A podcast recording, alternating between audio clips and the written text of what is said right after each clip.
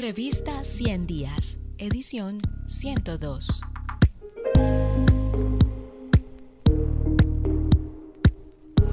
Entrevista a David Guerrero, periodista popular en el marco de la misión SOS Colombia. Mi nombre es David eh, Carvajal Guerrero y hago parte de la corporación Corpast. Primero como joven que hace parte de, de esta indignación nacional por las injusticias, asesinatos a jóvenes, indígenas. Entonces salimos a marchar por todas las injusticias que el gobierno, de que el desgobierno eh, debe imponer desde reformas hasta los recursos públicos malgastados en guerra y no en salud, en educación, que es lo que más necesitamos. Entonces estaba ejerciendo mi derecho eh, a a evidenciar todo lo que ocurre en el marco del paro, tratando de ser lo más imparcial posible. Si veo que los jóvenes son los que comienzan, eso queda grabado. Si el ESMAD es el que primero empieza atacando también. Entonces he estado reportando todo lo que sucede en el paro estos dos, ya dos meses y medio.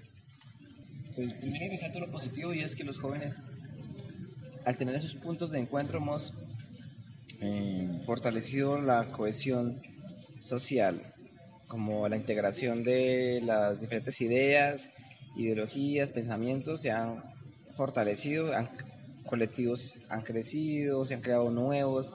Eso ha permitido que los jóvenes tengan ese punto de encuentro constante, por ejemplo, las asambleas populares todos los domingos o los sábados.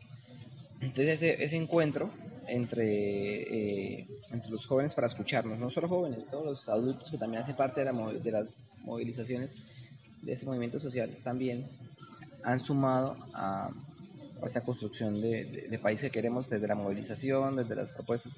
Entonces, primero eso positivo, se ha fortalecido el movimiento social y pues que evidenciamos cada vez más la represión por parte del Estado, no hay un diálogo real, el alcalde un día nos reúne a algunos jóvenes y líderes sociales y como vamos a escuchar a los jóvenes, qué problemáticas, y ahí puede durar, durar una mañana auditorio. Tres días después gases contra un evento artístico con tarima, todo tranquilo, y llegaron a, tirarse el evento. Y fracturas, gaseadas, ¿sí? Gases dentro de una universidad, las escuelas están dentro.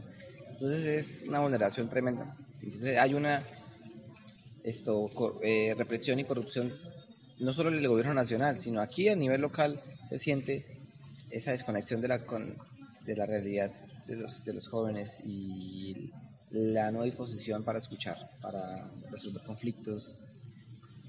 Los medios alternativos han sido respaldados por la ciudadanía y de hecho cuando algunos medios publican solo lo malo o solo la parte del vandalismo y no lo que en esencia pasa, sí ha habido un rechazo a medios tradicionales. ¿Cuáles son los donde ha habido confianza? Los medios alternativos, los grupos de estudiantes, eso es lo que ha nacido en el marco del paro, jóvenes eh, que han creado medios de comunicación alternativos personas como en mi caso, que si bien hago parte de una corporación, yo, hago, yo los envíos lo hago desde mi cuenta de Facebook. Tenemos la oportunidad de incidir en, en nuestra realidad sin necesidad de tener ni títulos ni cargos públicos. O sea, que un ciudadano tiene esa capacidad de ayudar al otro, de ser solidario, de crearse un conversatorio, una olla comunitaria, de ser un veedor, de, tenemos un poder en, en, nuestras manos, en nuestras mentes, para accionar. Y entonces que el paro nos ha movido, como que, bueno, somos parte de los que se quedan en la barrera criticando, o somos parte de los que aportamos y, vivimos el cambio histórico que está atravesando el país. Entonces, mm, me queda eso, como ese despertar de conciencia, esa solidaridad que se ha agudizado en muchos jóvenes para ser propositivos, para ser parte activa del cambio. Hago parte de la movilización en Bucaramanga como, como alguien que visibiliza las injusticias. Y pues en mí ha sido muy importante, de hecho a nivel personal he, evolucionado, he avanzado en, en cuanto a conciencia colectiva, en cuanto a hacer eh, un buen uso de, las redes para visibilizar problemáticas.